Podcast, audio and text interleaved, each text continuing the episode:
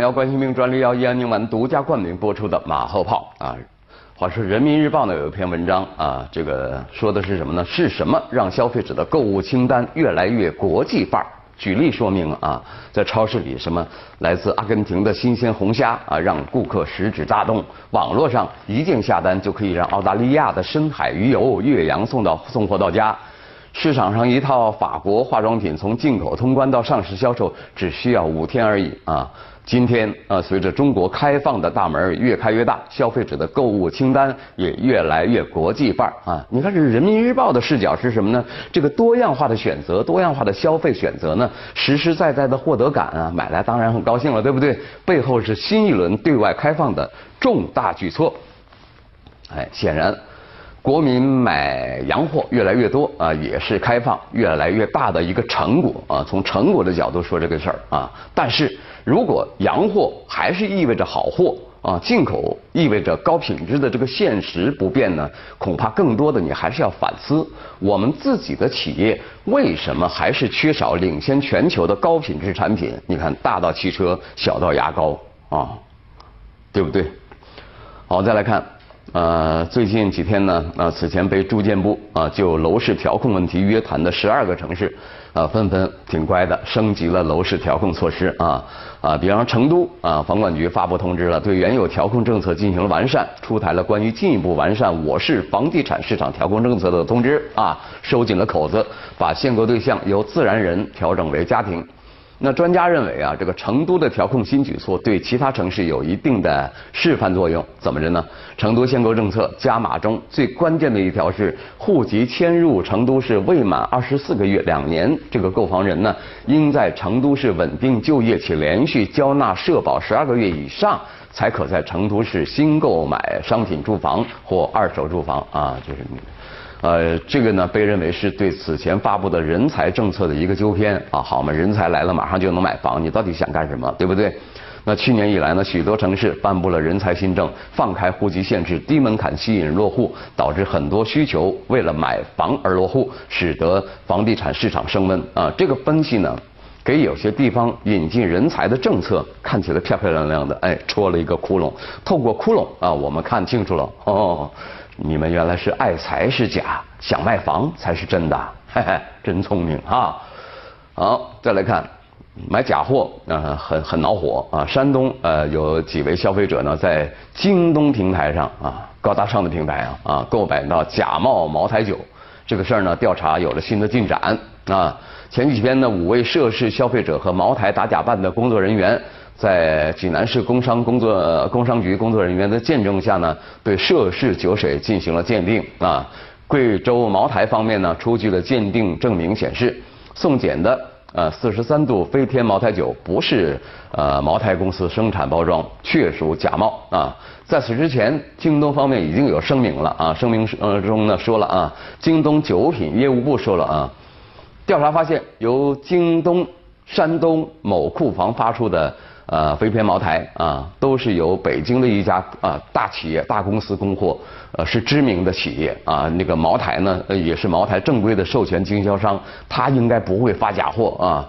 那京东呢，已经和这个公司对整个链条进行了逐一排查，初步判定是怎么呢？这个仓库这个批次四十三度飞天茅台在运输过程中出现了被调包的现象。在运输过程当中，我就想到了江湖中早有各种笑话啊啊，比方说，要想不被坑，你得像对待什么呀？对待钻石一样，对货品进行全程无缝监控，盯着看啊，别断片儿啊，才能保证呃到你手里是真货啊。无论是餐馆里的螃蟹，还是网上的茅台，哈哈。那如今呢，社会对孩子的教育是越来越重视啊，家校共育理念不断普及，但在现在有些现象啊，呃，这个呃，这个家长叫苦不迭，一些中小学呢，从批改作业到课堂值日保洁，再到监督学生考试，在家校共育、家校合作过程中呢，家长和教师之间的责任边界趋于模糊，家长正在成为一支随叫随到的。呃，编外教师队伍还是免费的啊。那教育学者啊，这个熊鼎奇他的观点是，家校共育的理念呢，并没有问题但是近年来呢，被念歪了经啊，家长变为编外教师，是对家校共育的错误理解和执行。非但不利于建立良好的家校关系，给孩子完整的教育，而且呢会导致家校关系紧张，增加家长的焦虑啊，同时也把孩子包围在所谓知识教育的呃当中，加重孩子的学业负担。那这些做法呢，是把家庭教育变为学校教育的附庸，混淆了学校教育和家庭教育的责任啊。那么健康积极的家校共育呢，是学校教育和家庭教育各司其职啊。同时呢，家长通过家长委员会参与学校办学的管理、监督和评价，共同为孩子营造一个什么呀健康的成长环境。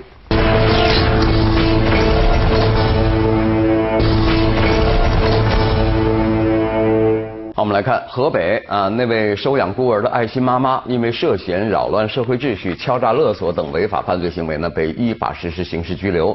她成立这个爱心福利村，也被相关部门依法取缔了啊。人民日报有篇评论，绝不允许打着慈善旗号违法犯罪。啊，评论说，现实中一些民间公益组织以慈善之名行牟利之实的现象并非孤立啊。比方去年曾经某地就曝光旧衣回收站暗藏猫腻儿，原本捐赠给贫困山区的衣服呢，经处理以后再次销售的这个事件啊。这些始于爱心，终于违法的现象，除了揭开某些人的慈善假面，也给当下民间慈善的管理带来思考。公益慈善事业必须在法律框架内开展，绝不允许打着慈善旗号实施违法犯罪行为。所谓众人拾柴火焰高嘛，现在越来越多的民间资源加入到慈善大军中，壮大了全社会的公益力量啊，正形成了啊公益慈善事业的聚沙成塔效应，这是好事儿。但是出于善意和大义的这个呃慈善行为呢，如果单纯依靠个人道德品格的内在约束。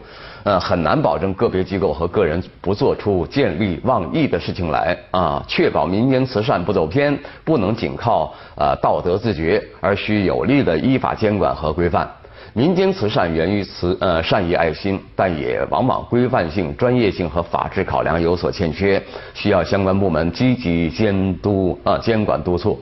比方说，在社会组织和个人兴办以孤儿弃婴为服务对象的社会呃福利机构事事务中呢，民政部明确规定，必须与当地县级以上人民政府民政部门共同举办。那既然共同举办，政府部门就应该切实发挥作用，在收养条件核查、孤儿身份认定等方面呢。需要相关部门做好第一把关人。另外呢，针对孤儿教育、医疗、生活保障善款和政府补贴来源去向等，也需要及时跟踪监管啊。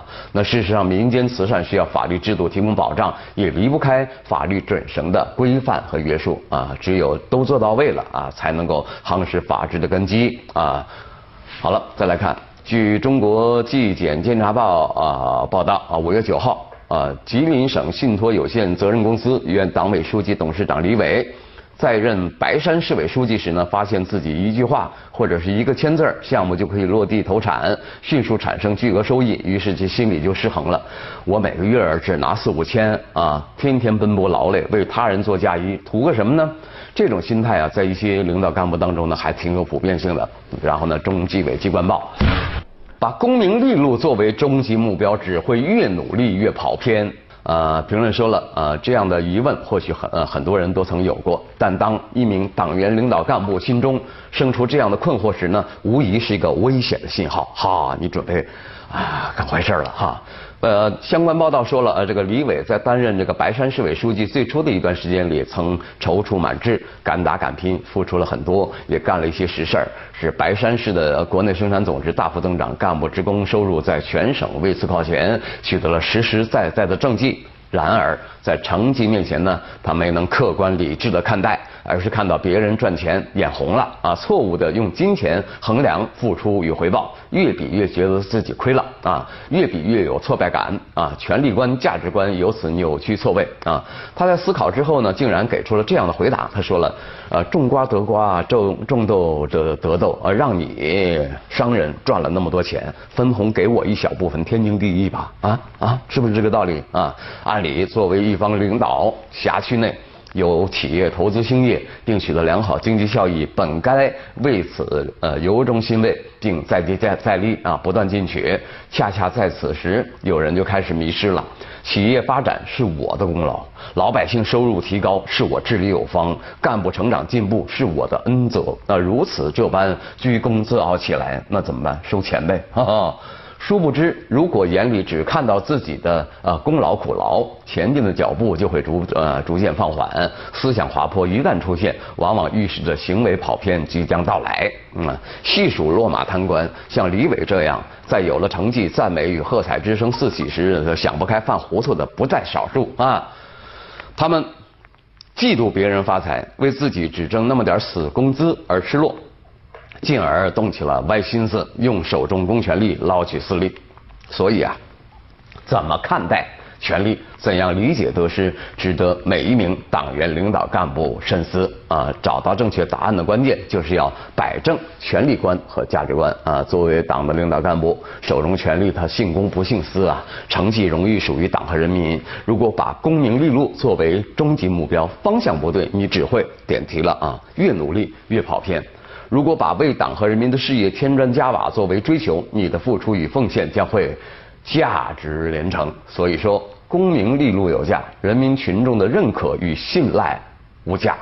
如果你迷失在金钱中，会迅速腐化堕落。安心干事创业，将不断书写亮丽人生啊！忧劳可以兴国，呃，抑郁可以亡身。党的各级领导干部都是人民的勤务员，干的就是为人民服务的活儿。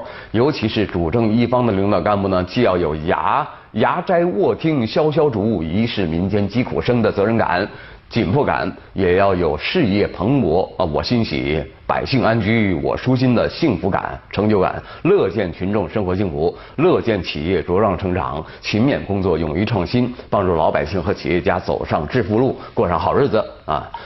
哎呀，常思全为民所用，莫愿为他人做嫁衣。每一名党员领导干部都应该牢记啊，呃，习总书记的话啊，不计较个人功名，追求人民群众的好口碑。历史沉淀之后，真正的评价。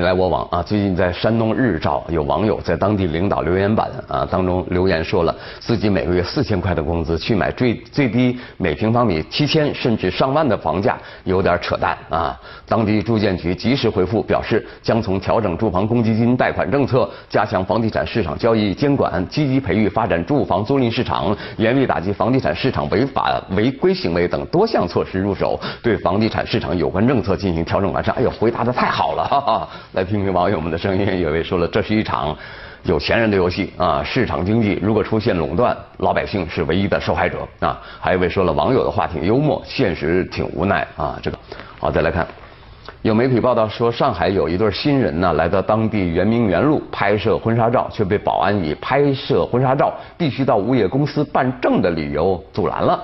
而相关物业公司说了，在这里拍照呢，收费是三百到两万元不等。物业工工作人员解释说，他们收取的是服务费。呃，这个回应呢，引发了网络热议。有人认为这是强盗逻辑，有公共资源私用之嫌。来看大家怎么讨论哈。有位说了，名副其实的拦路强盗啊！圆明园路，呃，你还真当自己是圆明园呐？圆明园路都不敢，呃，圆明园都不敢收费，收费这么多，对不对？哈 哈还有位说了，这种收费标准是谁定的呢？呃，谁横谁就可以定标准吗？好了，那今天节目就是这样啊，感谢收看由百年港药冠心病专利药益安宁丸独家冠名播出的马后炮。明天晚上还有这个时间，我们接着聊，拜拜。自己的方式悄悄